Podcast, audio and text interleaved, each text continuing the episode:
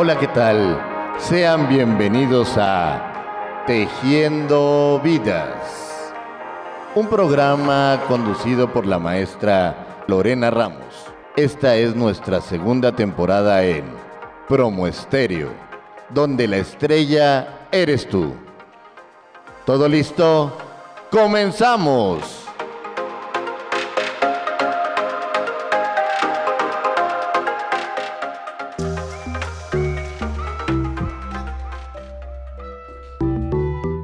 Hola, ¿qué tal amigos? Buenas tardes, bienvenidos a su programa Tejiendo Vidas. Yo soy la maestra Lorena Ramos y ya estamos casi terminando este mes de octubre y otro mes que a mí me encanta por las festividades, no por lo que representa ya el día de el día de muertos y todo eso, pero bueno, pues todas las festividades que hay en torno me encantan, aunque siempre es complicado llegar a estas fechas, ¿verdad? Y más cuando ya un ser querido se nos adelantado. Pero bueno, pues ya, terminando casi el año, además, se nos fue rapidísimo, ya un paso de empezar ya el tercer año de Tejiendo Vidas. Muchas gracias.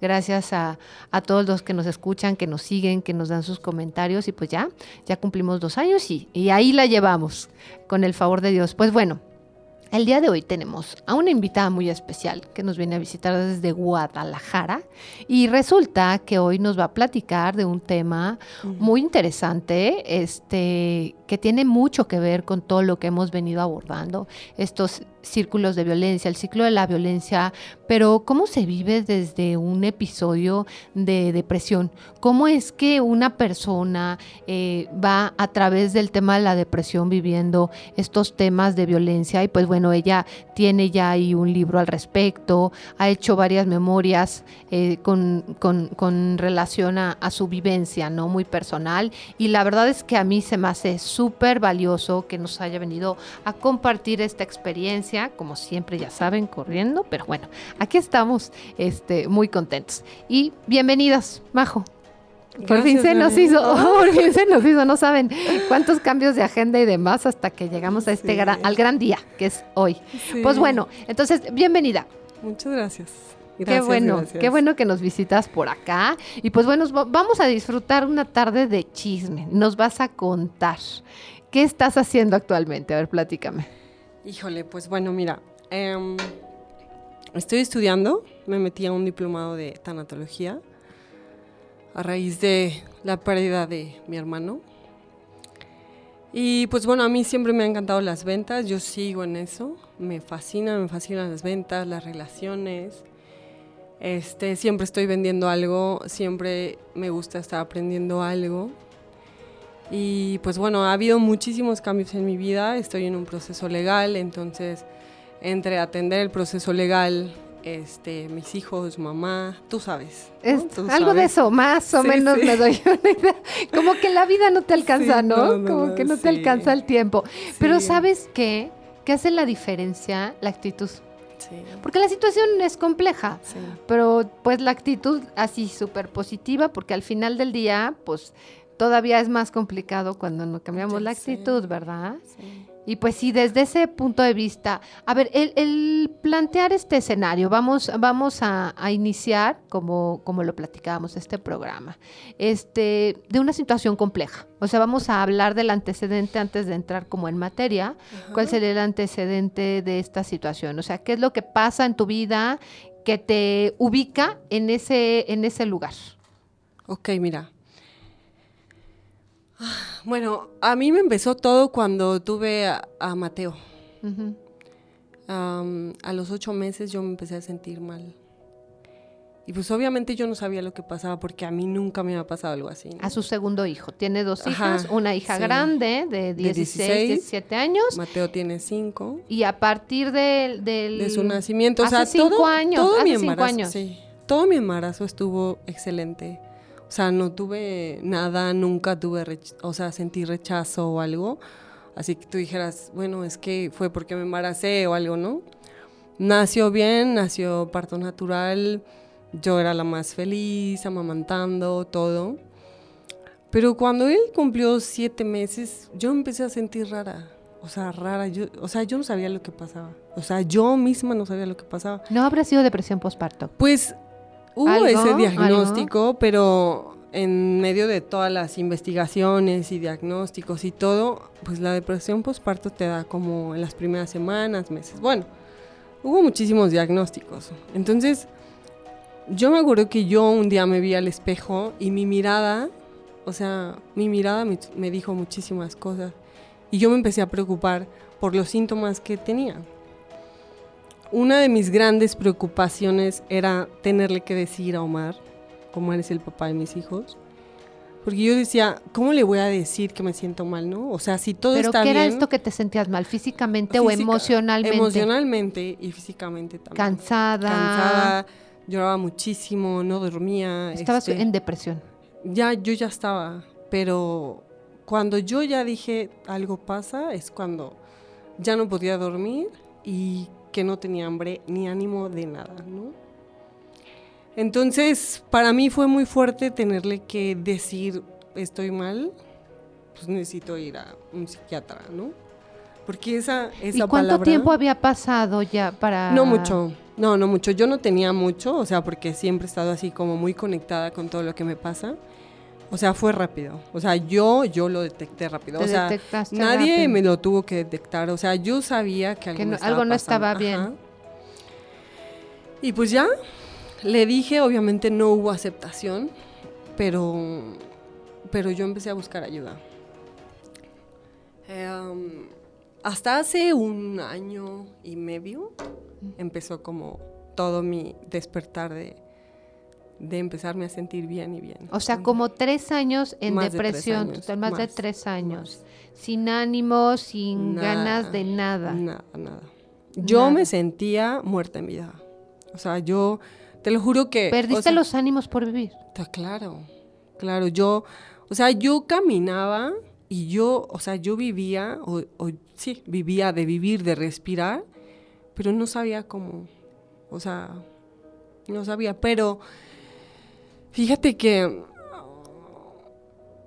no sé, a pesar de todos los diagnósticos que me dieron, obviamente había muchos episodios en que yo decía, ya no quiero, o sea, ya no quiero, pero de repente me llegaba así como, como una luz, como un ánimo, y yo me empujaba a buscar otras cosas, ¿no? O sea, yo decía, bueno, si no me siento bien por aquí, entonces puede ser que por aquí o por acá. Conozco los mejores psiquiatras de Guadalajara, claro. este, pues sí, muchos terapeutas, pero también siempre la medicina o la terapia alternativa. Que hay ¿La recomiendas? Sí, claro. ¿Y crees que eso fue lo que te ayudó a salir adelante? Lore, oye, a ver, ah, vamos a hacer un paréntesis respecto a mi libro. Todavía no lo tengo. ¿Te acuerdas que te platiqué? Sí, ya tengo, ya un tengo. libro a partir de todas estas experiencias. Ah, sí, me ah, está sí, contando sí. Que, y además el nombre del libro. Dímelo, El- por favor. el- oye, el nombre del, del libro ya lo tengo. Pero me emociona muchísimo el, como el, el saber el día que lo voy a empezar a escribir porque de verdad es algo súper interesante. Pues bueno, nos platicas regresando del corte, ¿te parece? Sí. Muchas gracias. Vamos a un corte y regresamos.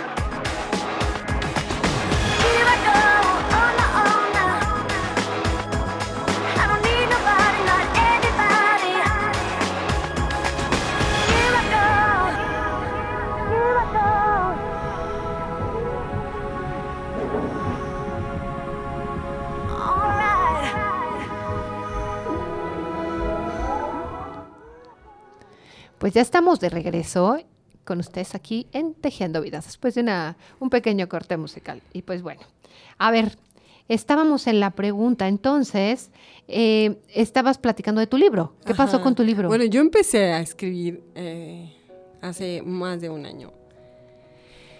Pero para mí se me hace demasiado emocionante, pues sí, escribir un libro. Y no a partir de lo que me pasó, sino de, de una niña, mujer, adolescente, como, como de su vida. Porque a partir de, de, de todo esto que yo viví, pues me di cuenta de muchas más cosas de mí, ¿no? Ya tengo el nombre, obviamente, pero... a ver, ¿cuál es el nombre? El nombre es No se sabe. No se sabe, así se llama el libro, ¿eh? Porque yo le decía, pero ¿cómo se llama? Y no se sabe yo, ¿cómo que no se sabe? No se sabe. Este, y bueno, todavía te digo, no lo empiezo a escribir así como tal. Y no pensé que lo fueras a comentar tampoco. que ya me hiciste este hasta compartir el nombre y todo. Ajá, pero aún no lo tienes. No, no, no. No, por eso te dije, oye, quiero hacer un paréntesis porque pues, Todavía no tienes el libro. No, no, no. Bueno, y es a partir de esta situación de depresión, pero ¿en qué momento se junta el tema de la depresión con el círculo de violencia? El circo de violencia, bueno, lo que yo viví de violencia. Oye, perdón, a ver que te interrumpa. Es como, ¿qué está primero, el huevo o la gallina? Ajá. ¿Qué te llevó a la depresión? ¿Los temas de violencia o No, a no. partir a partir de la depresión comenzaron los círculos de violencia? Sí, a partir de la, de la depresión. Lo que pasa es que a mí nunca me ha pasado nada. Entonces yo duré con, con Omar casi 20 años. Y las únicas dos veces que había estado hospitalizada fueron en mis dos partos. Ujú. Entonces yo, o sea, cero, bueno, obviamente sí me enfermaba, pero no así de... Entonces, para él se le hacía como increíble verme así. O sea, él no creía que yo me sintiera de, de tal manera, o sea, al grado en el que yo se lo... que yo se lo, se lo mostraba, ¿no? A mí me daba muchísimo miedo porque él ya me empezó a decir así como, no te creo, lo único que tienes que hacer es echarle ganas y levantarte. Y la violencia para mí fue que, pues obviamente psicológica, porque me decía cosas pues fuertísimas, desde un punto que no me creía lo que me estaba pasando. Yo, las personas que más me preocupaba que me creyeran, pues era obviamente él, mi pareja, ¿no? Y pues mis hijos también. En este caso Fernanda, que pues ya tenía, tenía 10, 11 años. Mateo estaba pues bebé. Pero para mí la, violencia era, pues sí, efectivamente que me dijera palabras muy crueles, que en vez de que me animara, pues yo me, me cayera más. Yo me acuerdo que yo a él le decía, es que de verdad créeme, o sea, necesito que me creas que todo esto que está pasando, que me está pasando no es, no es actuado, ¿no? A mí me daba muchísimo temor cada vez que él llegaba de trabajar porque pues me iba a ver mal y pues iba a haber alguna ofensa, porque él, él no soportaba verme mal. O sea, él, claro que al principio hizo muchísimas cosas como para tratar de ayudar, pero después fue pues más fuerte. ¿no? O sea, ya era algo incontrolable. ¿eh? sí, sí, sí. Ya tú no, ya- Lo, no lo aceptaba así. ¿Tú o él? Él. No, Él yo no no, lo podía hacer nada. Lore. Y O tú sea, lo sabías, tú ya estabas perdida. Perdidísima. Perdidísima. pero- Y luego llegaban y así de, oye, es que ponte las pilas porque pues Omar se va a cansar. O Y yo, échale pues, ¿cómo le ganas, hago? no, O sea, échale ganas. O sea, que ¿cómo? yo soy la que menos me quiero sentir así y bueno. Fue fuertísimo. O ¿Y sea, a con él y consecuencia de qué fue esa depresión? ¿Supiste el origen? No sé. Nunca supiste No, el no origen. bien. No. Sucedió. O sea, ¿eh? sucedió y ya, y pues a partir de que nació Mateo, pero pues sí, hay, hay este diagnósticos que te puede dar mucho de- después, ¿no? O sea, muchos meses después, hasta un año. Pero bueno, ya pasó. Este, de verdad estoy súper emocionadísima de estar aquí. Porque, pues sí, en algún momento que te sientes así, piensas que no vas a salir. O sea, no, o sea, dices, no, no hay más, ¿no? Eh, algo que a mí que a mí María José me sacó adelante es como siempre confiar en mí. Porque yo decía, bueno, ya, ya intenté esto y no me funcionó, ¿no? ¿Medicamento? Mm, No, no. al ¿Nunca principio tomaste sí, medicamento? Sí, mucho medicamento. Pero probaba alguna terapia alternativa y decía, es que no me siento a gusto. Entonces probaba otra y probaba otra. Digo, no me fui así como una, una, una, ¿no? Pero siempre hubo esa, esa chispa o, eso en mí que creyó, o sea, que creo en mí y que eso me motivaba a seguir buscando otras cosas.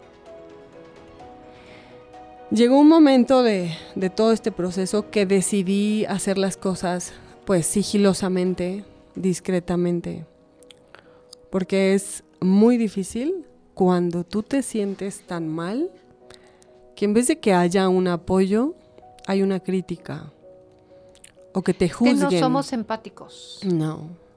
Entonces llegó un momento en que, am, en que dije, bueno, Majo, o sea, a ver, vamos a hacer esto.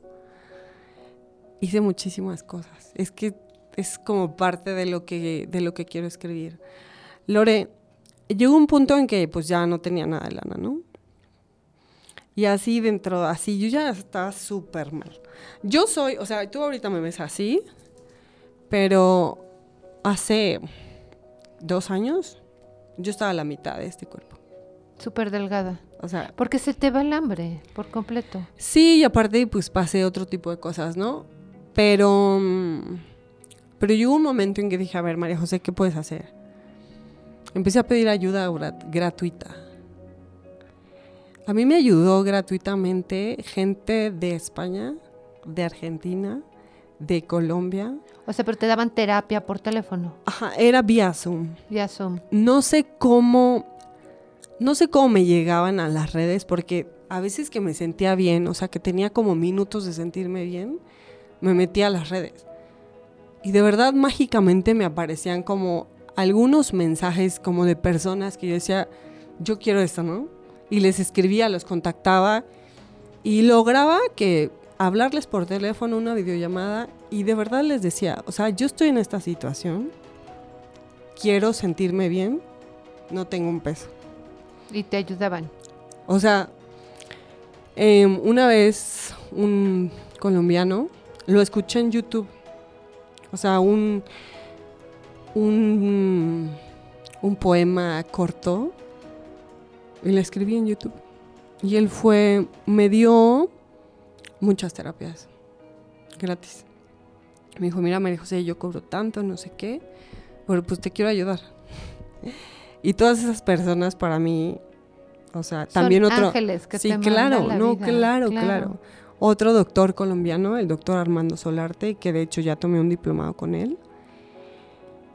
Este, también tomé, eso fue como una sanación eh, vía Zoom. Fue gratis. Una chica de Argentina que se llama Emilce Cosaro. También sus terapias costaban carísimas. Su terapia se llama bioterapia del despertar. Y así, ¿no? Así, la, en Zoom. Y lo primero que veía era una sonrisa. Y me decía, yo te ayudo. Así, o sea. Gente de una Sofía Costa de España me regaló un curso. Ella sí me dijo, no te puedo dar terapias porque tengo muchísima gente, pero te quiero regalar algo.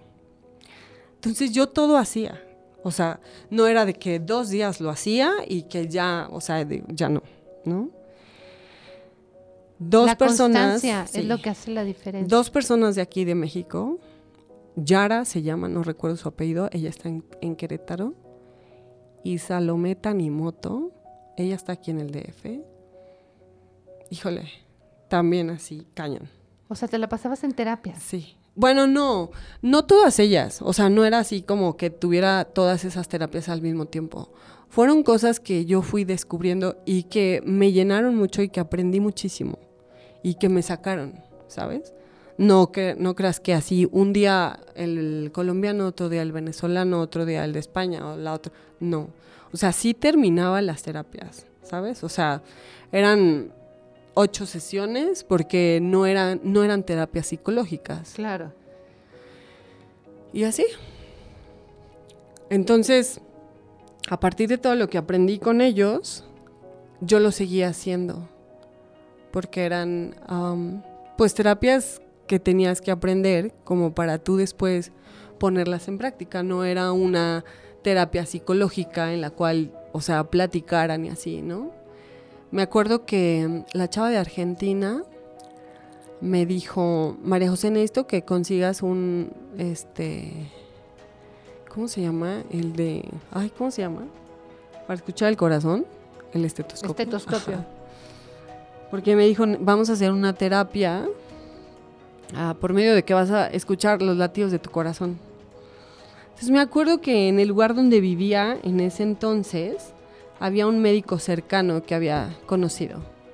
Cuando me dijo eso, ese día en la noche salí y conseguí el estetoscopio. Llegué con el doctor, le dije, oiga doctor, así, así. ¿Cuánto es? No, nada. Entonces yo al día siguiente empecé con ella la terapia de escuchar tu corazón.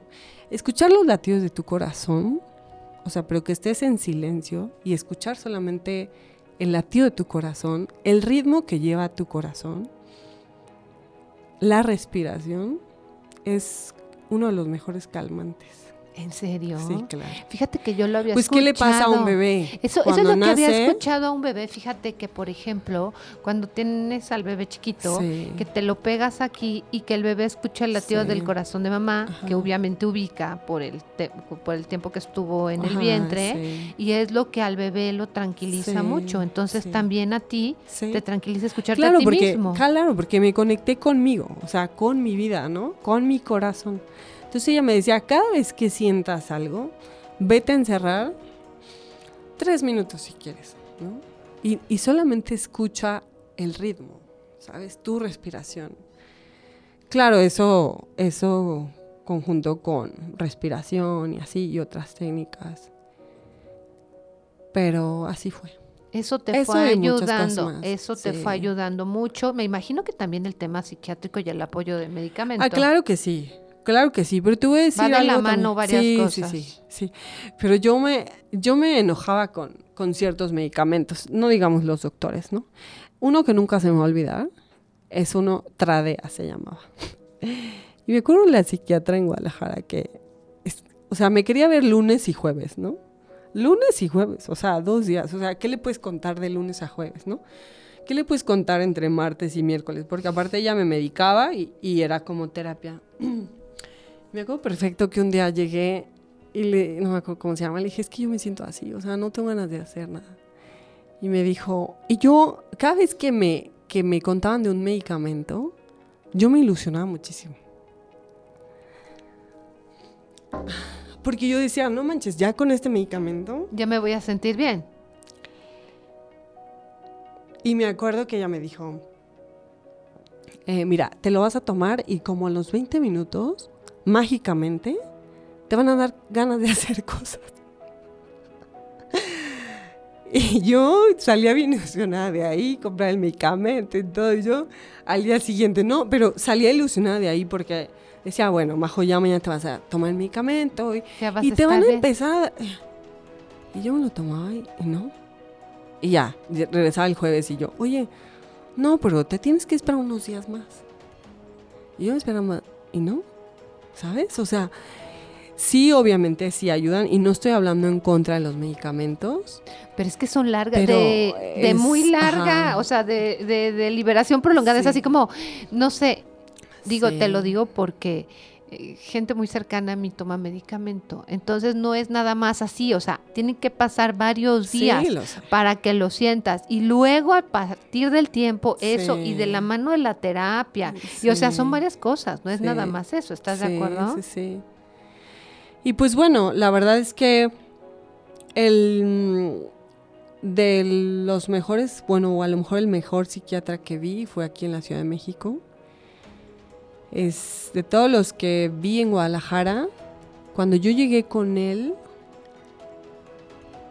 me sentí demasiado acompañada, demasiado cobijada, porque todo lo que me dijo, todo, Todo todo, te pasó. todo, todo me sentía en ese momento, ¿no?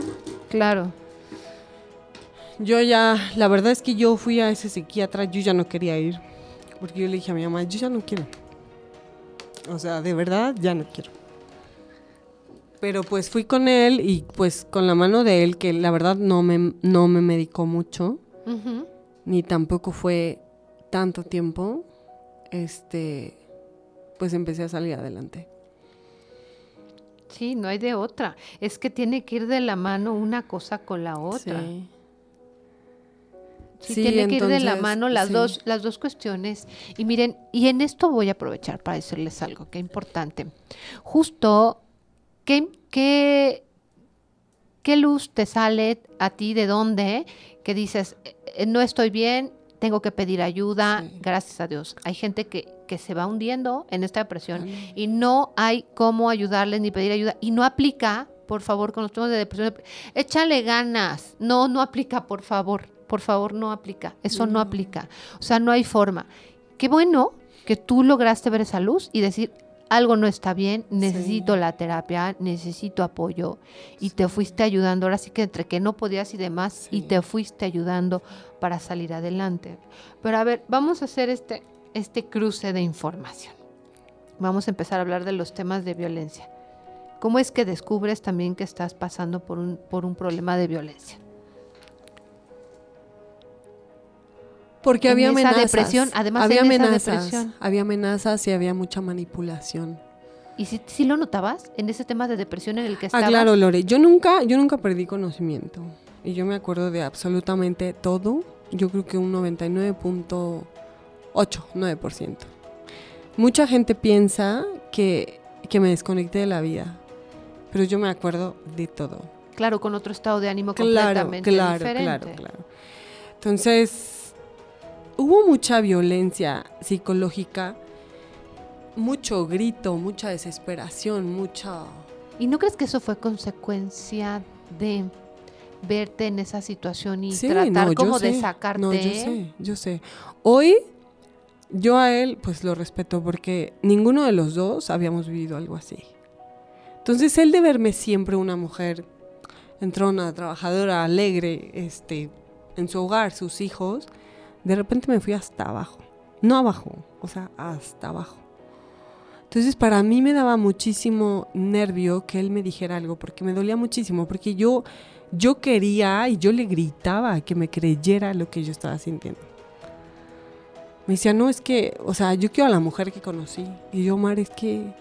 Entonces, para mí fue fuertísimo. Pero había mucha ignorancia de parte. Entonces, algo bien delicado es que cuando te pasan estas cosas, todo mundo, o sea, bien, queremos ayudar y opinar. Pero para mí hay algo bien importante. Las personas que nunca han vivido algo así y quieren opinar de deberías de hacer. Pues por lo menos arréglate para cuando llegue Omar y no te vea tan mal. Finge, ¿no? No podía. De verdad no podía. O sea, no podía. Yo me acuerdo que una vez que es tú. muy fuerte, Lore. O sea, yo no te puedo decir que no, que no me dolió que se fuera. A mí me dolió muchísimo. Pero tampoco tenías ni las fuerzas de No, detenerlo, ay, tampoco. ¿cómo? O sea, si no, te no. podías ni Sí, levantar tú, no, ¿cómo no, ibas no, a no. detener a otra persona? Sí, no. Entonces él, o sea, no, no, no podía. Entonces, yo también digo, bueno, dentro de todas las terapias, psicólogos y así, pues un psicólogo sí está muy estudiado, maestría, doctorado, pero algo súper clave es que a lo mejor vivan algo en carne propia que a través de eso te puedan decir, o sea, yo lo viví, ¿no? Porque mm, no estoy, no estoy diciendo, no los estoy minimizando ni nada, ¿no? Que quede claro. Pero, pues tienen- pueden tener muchísimos estudios, pero a lo mejor ni hijos tienen y nunca han pasado por una depresión o no sé, ¿no? Pero es que entonces te dicen, es que en los libros dice esto. Sí, pero mi vida es otra. O sea, se te cruzaron muchas cosas, sí, María José, se te cruzaron muchas cosas. Y miren qué importante es cuando uno es empático y, y- e intentas entender y ver y analizar las problemáticas desde diferentes ángulos, Sí. ¿no? El tema de la violencia, la, la relación y la complejidad, qué difícil, ¿no? pero sobre todo le sumas una más y es el tema de la depresión. La depresión es una enfermedad que está ahí, que ha sido como la gran, la gran enfermedad de esta época, creo que los temas de depresión y suicidio en, en- se nos fueron al cielo ahora con, con el COVID. Se nos fueron hasta el cielo todos estos temas, los de depresión y, y, este, y suicidio en hombres y en mujeres y en jóvenes además, ¿no? O sea, fue una, es, es, es una enfermedad que, que te ataca, que ni cuenta te das, es que es como una hiedra que va creciendo y no te enteras. Y te lo digo porque muchas personas cercanas a mí este, han tenido depresiones y depresiones severas. O sea, de que no las levantas con nada, o sea, que te dicen, no puedo ni bañarme, o sea, me duele bañarme, me duele levantarme, me duele... ¿Y cómo levantas a una creen. persona? ¿Cómo levantas a una persona así? ¿Cómo, cómo le haces Sí. Para que eso salga adelante? Y luego además de eso, lo llevas al tema de la relación compleja Ay, sí, en familia sí. cuando no hay entendimiento, cuando no hay... Y por más, y, y por más comprensión o empatía que exista del otro lado, qué difícil también para la otra parte poder compaginar eso, ¿no. María José? sí. Muy, muy Lore, muy. ¿Y cuánto tiempo te llevó ese proceso? ¿Cuál? El proceso entre la depresión y el tema de la violencia. ¿Cómo lograste salir ya de las dos juntas? Bueno, Omar y yo tenemos separados tres años. Este. mm, Sí, estoy de acuerdo en, en lo que te comentan que no hay mejor remedio que el tiempo. A veces sí, a veces no. Em, es a través como de todo el aprendizaje de todos los días. Mm, no sé. O sea, yo no te puedo decir. Sé cuándo empezó mi, mi, mi avance y cuándo me empecé a sentir así, bien, bien, bien. Pero no te puedo decir así de, a partir de este momento yo me olvidé No, Omar. porque o es algo gradual. O sea, no es algo de, así como te dijo el doctor, de que sales de aquí y en 20 minutos te vas a sentir bien. Sí, no, no, o sí, sea, no la aspirina, que me duele la cabeza, te la tomas y ya se me quitó el dolor. Ah, ya, ya se me quitó. No, no es así. Sí. Es un proceso y es muy despacio, que pareciera que nomás no, o sea, que nomás no ves la luz, pero empieza de a poquito a clarear y cuando menos sientes, pues ya hay luz, ¿no? Sí. Ya otra vez nuevamente hay luz, hay paz en tu vida. Yo pensaba que nunca me iba a volver a sentir bien. Pero yo creo que fue un día que, que dije, bueno, Majo, o sea, vamos así como un último, ¿no? Ya todo el, todo el aprendizaje que traía, así como todas las terapias, este, cursos en línea gratis, em, pues lo empecé a aplicar. Algo que a mí, a mí, a mí en lo personal y que sí se los quiero recomendar, que me sacó muchísimo y fue una autoterapia, es cuando empecé a escribir. Eso ayuda muchísimo. Escribí, empecé a escribir un diario, mi diario. Y ¿sabes qué, Lore? Ahí fue, ahí, ahí más eh, descubrí lo que me encanta la escritura. Porque empecé a escribir así, dije, bueno, voy a escribir todas las noches, ¿no? Y, mm, y yo ya, a veces ya quería que fuera de noche antes de dormirme para, Para escribir, escribir. todo lo que había logrado en el día. No manches, o sea, no manches. Luego, lo mejor que me podía pasar era que, haz de cuenta, un día no tuve tiempo de escribir y que se me habían juntado dos días para escribir.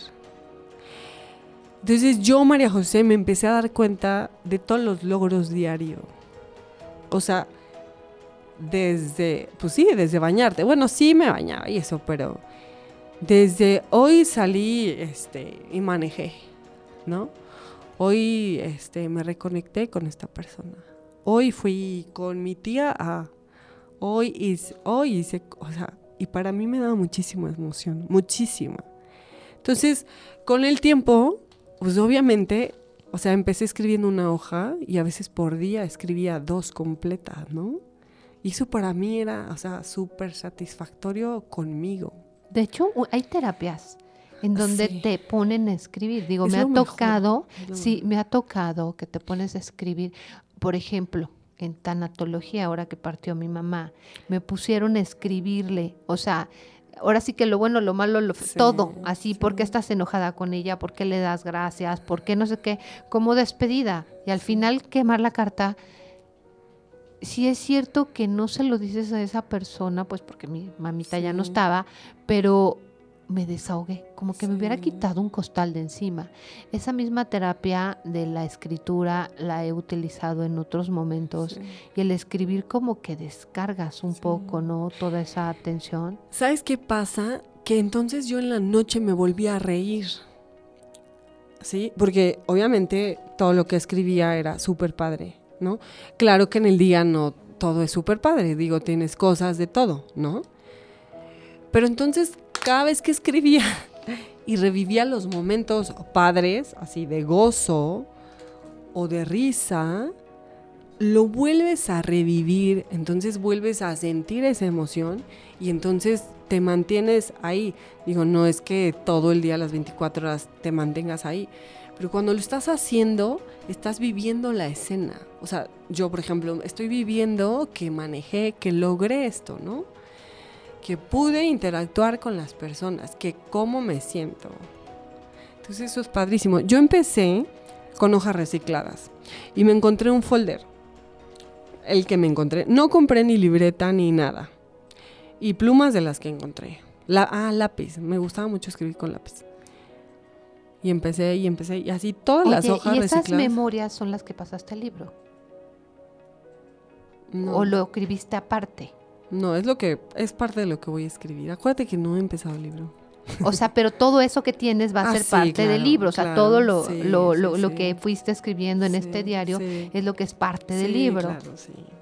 Oye, María José, platícame, cuando estabas en este proceso de depresión, ¿cuál era tu más grande preocupación? Mis hijos. O sea, si te, sí te llegaba la luz de decir, híjole, si por alguien tengo que salir adelante en esto es por mis A mí me hijos"? preocupaba muchísimo que ellos no sintieran lo que yo estoy sintiendo. O sea, yo le decía a mi mamá, llévate a Mateo. Pues a veces mi mamá decía, pero es que cómo no lo puedes cargar si es tu hijo. Pero es que nadie entendía. Ay, que te dolía Ajá, hasta levantarte. Ajá, no, no, no, me dolía que él sintiera como se estaba sintiendo su mamá. Claro, por ese proceso tan complicado y tú no querías que tu hijo lo pasara. Ajá, y Fer, bueno, Fer no se diga, porque Fer tenía 10, 11 años. Oye, ¿y Fer qué hacía? O sea, intentaba sacarte de ahí. Fer se molestó mucho muchas veces. O sea, no hallaba cómo sacarte de ahí. Y ella así de, mamá, es que es súper fácil.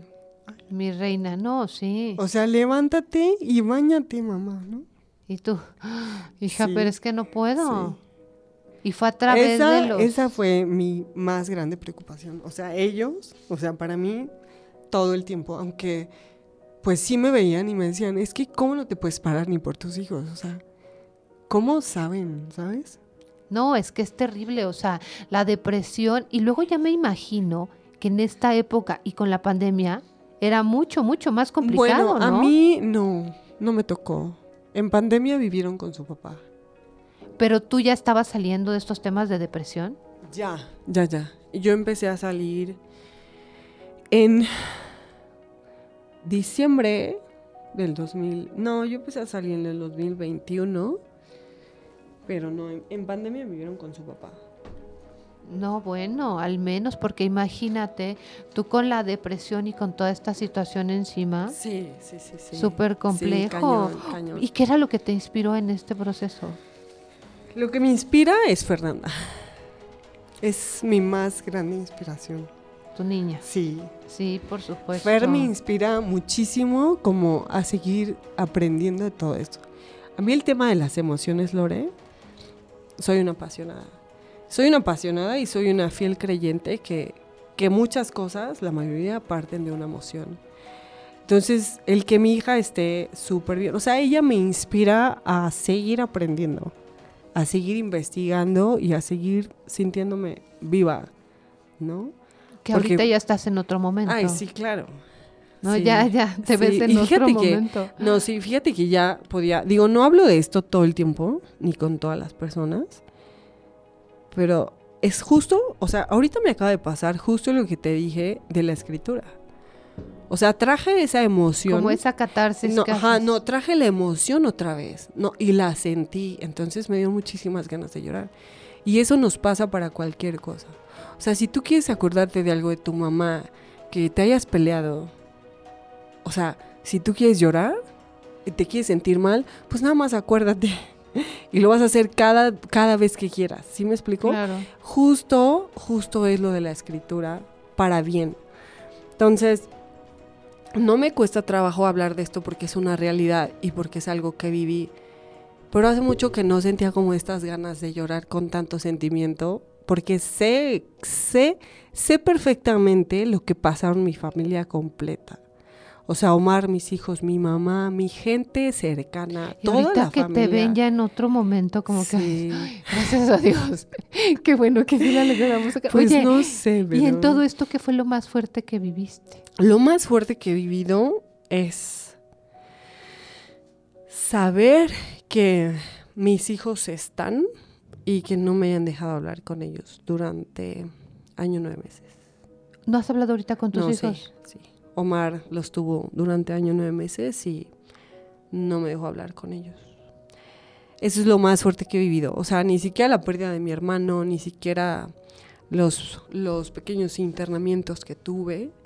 O sea, el saber que mis hijos están y que yo no pueda saber ni siquiera qué comen, cómo están. No, sí, cuando todo Es el día estás súper no, Eso es, eso fuertisísimo. pendiente. Sí. ¿Tienes algún libro que te haya ayudado en todo este proceso? Sí. El poder de la hora.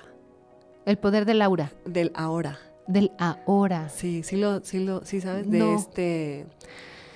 Ay, ¿cómo se llama este? ¿Está bueno el libro? Eh, Edgar Toll. Ajá. Buenísimo, Lore. Ay, pues lo voy a, lo voy a conseguir. Ese me ayudó muchísimo. También escribía mucho, ¿sabes? O sea, de verdad es que es un libro que te hace como regresarte y regresarte. Y yo escribía mucho. Entonces, también, justamente también a veces lo que escribía, en la tarde quería volver a saber lo que escribí porque me llenó mucho y porque lo, lo estaba aplicando en mi día a día. Entonces iba y leía. Ese, está- ese libro está buenísimo. Edgar Toll, El poder de la hora. Ah, pues entonces Y justo habla de eso, ¿eh?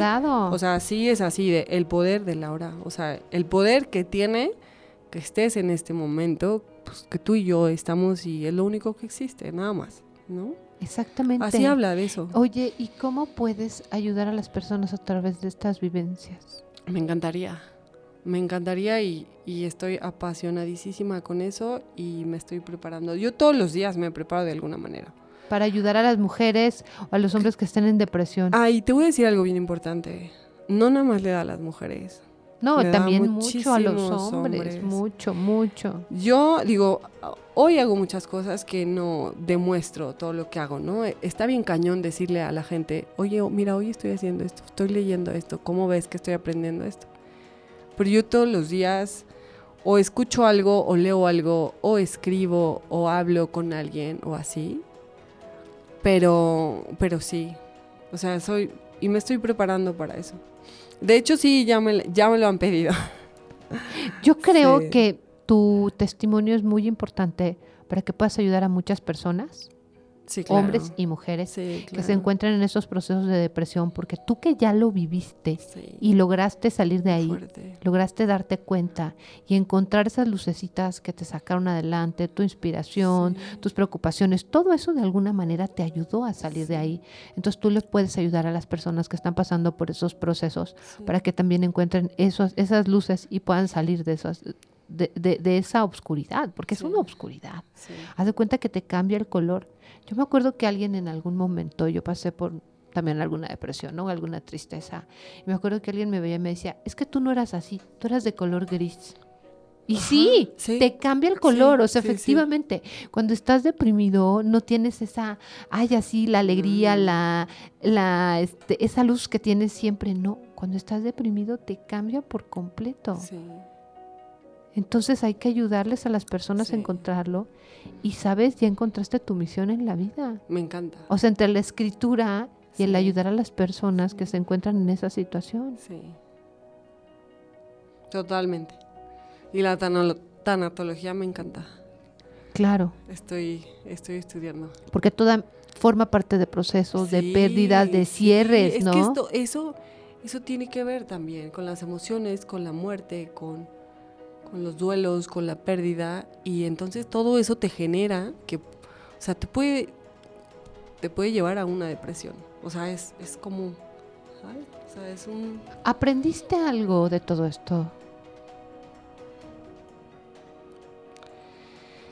muchísimas cosas que no hay, bueno, para mí, es mi aprendizaje, que no hay poder más grande sobre ti que el que tú tienes.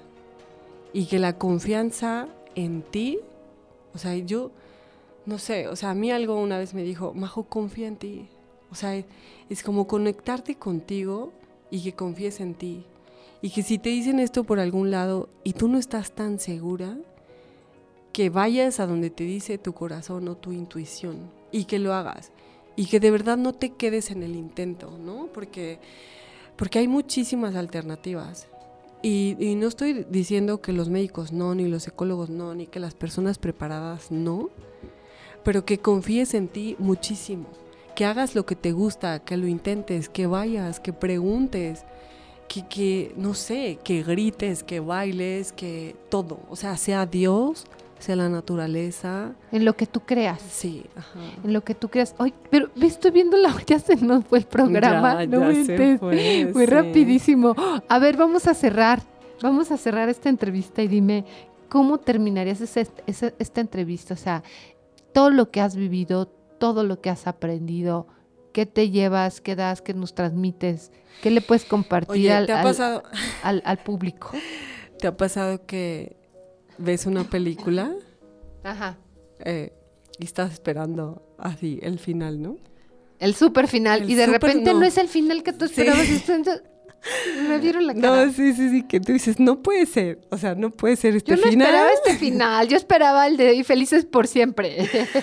Este, pues obviamente para mí, mis, mis grandes maestros, digo, tenemos muchos maestros de vida durante todo tu proceso, que son mis papás. Claro.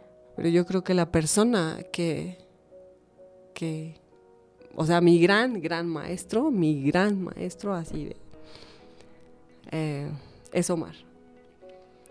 Sí, claro. Sí, por Eh, supuesto.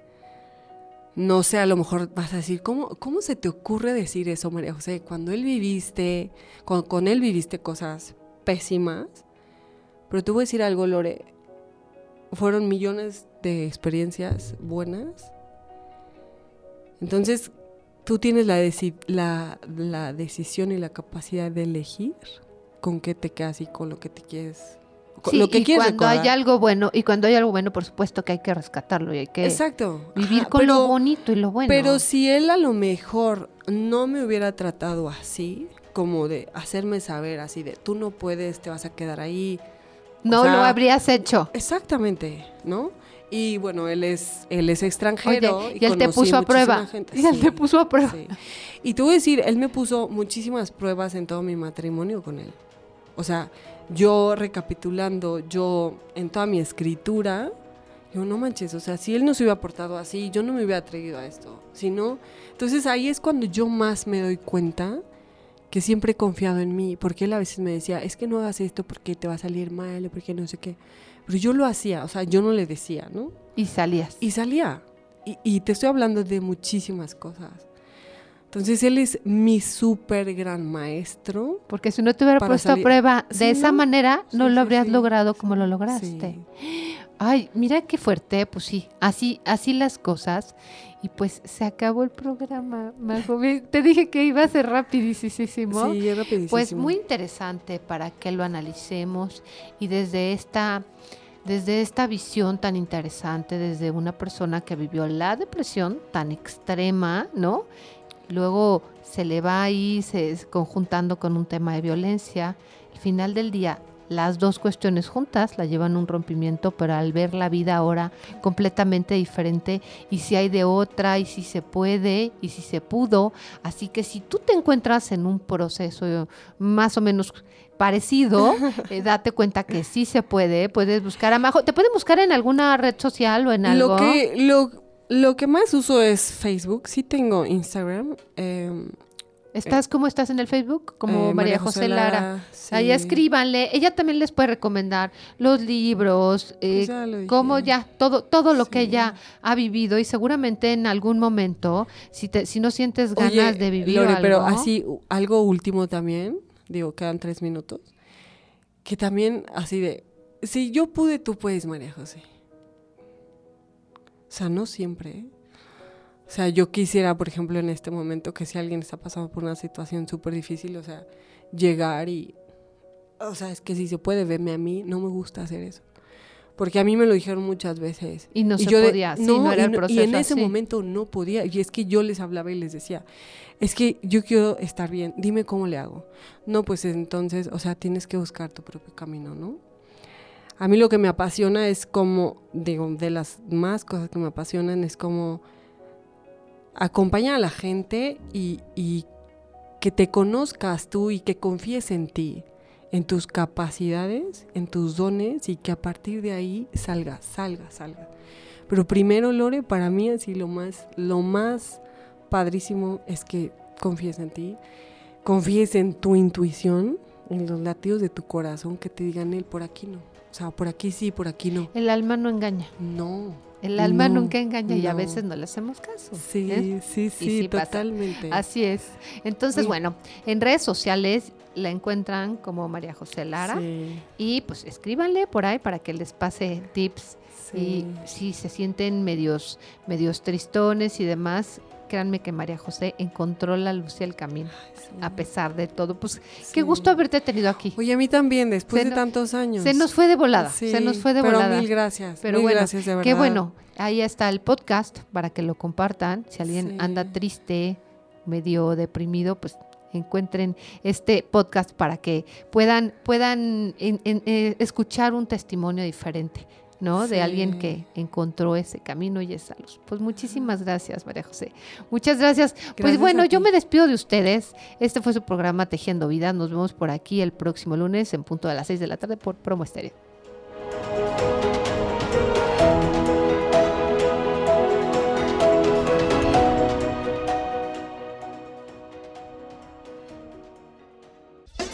Espéranos la próxima semana. Escúchanos por Promo Estéreo, donde la estrella eres tú.